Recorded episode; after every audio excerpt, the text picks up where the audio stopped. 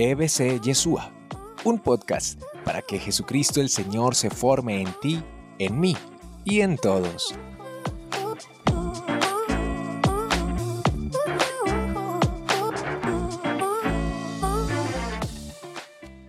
Que no pase un segundo de este año en que nos alejemos de la presencia de Dios, sino que en cada momento y en cada lugar a donde lleguemos, estemos siempre en presencia de Dios, en oración, dispuestos a escuchar su voz y a escuchar su palabra. Por eso Él nos ha dicho, no tengas miedo. Yo he venido para que tengas vida y la tengas en abundancia. Y las grandes preguntas que se hacen en, en un tiempo como este, ¿y el Señor dónde está? ¿Y el Señor cómo me va a ayudar? ¿Y el Señor qué hace por mí? Y yo quiero decirte hoy, que el Señor es nuestra esperanza. Que como dice el profeta Isaías, el pueblo que vivía entre tinieblas, de repente le ha llegado una gran luz, ha visto una gran luz.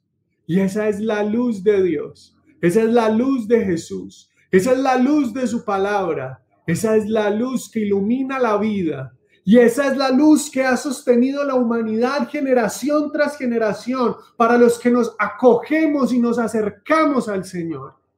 Es la luz de la fe, es la luz de Jesús. Y en los momentos más difíciles de nuestra vida, es esa luz la que nos sostiene, la que nos llena, la que nos devuelve el sentido, la que inclusive le da paz a nuestro corazón para que podamos disfrutar del presente. A veces ese presente no tan fácil, a veces ese presente mm, con retos y dificultades. Pero la buena noticia, el Evangelio, es que el Señor sigue ahí y que ha vencido, que Él es más fuerte, que Él es más fuerte que cualquier dificultad, que cualquier enfermedad, que Él es más fuerte que cualquier pecado, que la droga, que la vida sin sentido, que una sexualidad desorganizada. Él sigue siendo más fuerte que cualquier miedo que toque las puertas de nuestro corazón. Tantas personas que han perdido su empleo o han quebrado sus empresas o están en una crisis económica bien grave, sin trabajo. ¿Cuántas personas que en este momento están muertas de miedo, sufriendo la soledad. Pero quiero decirles que el Señor hoy tiene una palabra para ti. ¿Quién en este tiempo no ha pasado por el miedo? Ninguno se salva de experimentar siquiera por unos instantes esa sensación de miedo. Miedo al que vendrá, miedo a la enfermedad, miedo a la muerte, miedo al futuro, miedo a perder los seres queridos, miedo a pasar dificultades. Y es ahí donde la oración se convierte en nuestro mejor refugio. Es ahí donde el Señor viene en ayuda de nuestra debilidad. Y quizás ahí en tu cama en oración, cuando has pedido la ayuda de Dios, porque el miedo ha tocado tus puertas, sentimos de repente el abrazo del Señor que nos dice, yo estoy contigo, yo te amo, tú eres mi hijo. Y como dice el Salmo, nos sentimos abrazados como por una madre, ahí, en presencia de Dios, que nos recuerda que somos sus hijos y que todo va a estar bien si estamos con Él. Porque como dice la frase, la voluntad de Dios no te va a llevar donde su gracia no te acompañe. Escucha esto. Si tú y yo hacemos la voluntad de Dios, por difícil que sea, allá donde nos lleve la voluntad de Dios, la gracia de Dios nos va a acompañar, la presencia de Dios nos va a proteger, la compañía de Dios nos va a fortalecer. Escucha esto. Por eso lo más importante siempre es estar ahí, atento a lo que Dios quiere de mí. Por eso lo más importante es estar buscando, estar en comunión con Dios a través de la Eucaristía, a través del sacramento de la reconciliación, a través de la oración continua, a través de la lectura de las sagradas escrituras. Ahí estar siempre buscando de Dios a través del servicio a los demás, a través de la comunidad que en la comunidad, en el encuentro con los hermanos, está Dios, surge Dios, acontece Dios.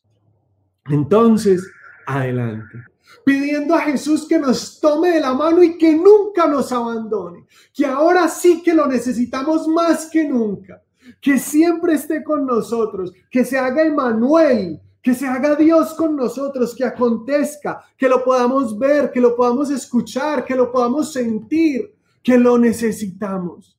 Señor, acompáñanos. Acompaña cada uno de los ministerios de la escuela Yeshua. Acompaña cada una de las comunidades. Acompaña cada uno de tus servidores, de tus líderes, de tus evangelizadores. Acompaña, Señor, los sacerdotes, los religiosos, las religiosas y toda tu iglesia, Señor porque te necesitamos, porque clamamos como iglesia, ven Espíritu Santo, ven Espíritu de Dios en este inicio de año, en donde la revelación, el actuar, el poder y la gloria de Dios no es solo para unos cuantos, sino para toda la humanidad, para los gentiles, para todos para todo el que quiera llegar a recibir las bendiciones de Dios, para todo el que quiera que su vida sea iluminada, para todo el que esté necesitando esperanza para levantarse de la postración del miedo, para vencer la enfermedad, para ver el futuro con anhelo y con sueños otra vez.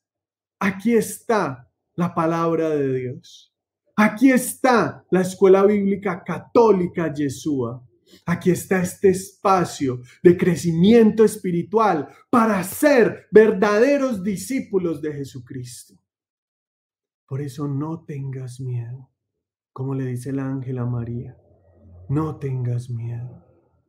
Y hoy nosotros, con María, nuestra madre, la mujer del sí, la mujer de la esperanza, también tenemos que decir, hágase en mí según tu palabra, Señor. Hágase en mí según tu propuesta, según tu voluntad, según tus designios, según tu amor, hágase en mí. Por eso comienza este año, pero se aprende a que con Dios todo es posible. ¿Acaso no ves que lo que es imposible para los hombres es posible para Dios? Le dice el ángel a la Virgen María. Pues Señor, necesitamos de ti, de tu presencia, de tu amor, de tu compañía en este año. Por eso ore conmigo y dígale a Dios que actúe en nuestros proyectos, sueños, en nuestra economía. Es más, mejor aún, que nosotros podamos sumarnos, adherirnos a lo que Dios quiere a los proyectos y sueños de Dios en nuestra vida. Que nosotros podamos hacer su voluntad. Bendice, Señor, nuestros familiares, nuestros amigos, nuestros seres queridos. Líbranos y protégenos del mal.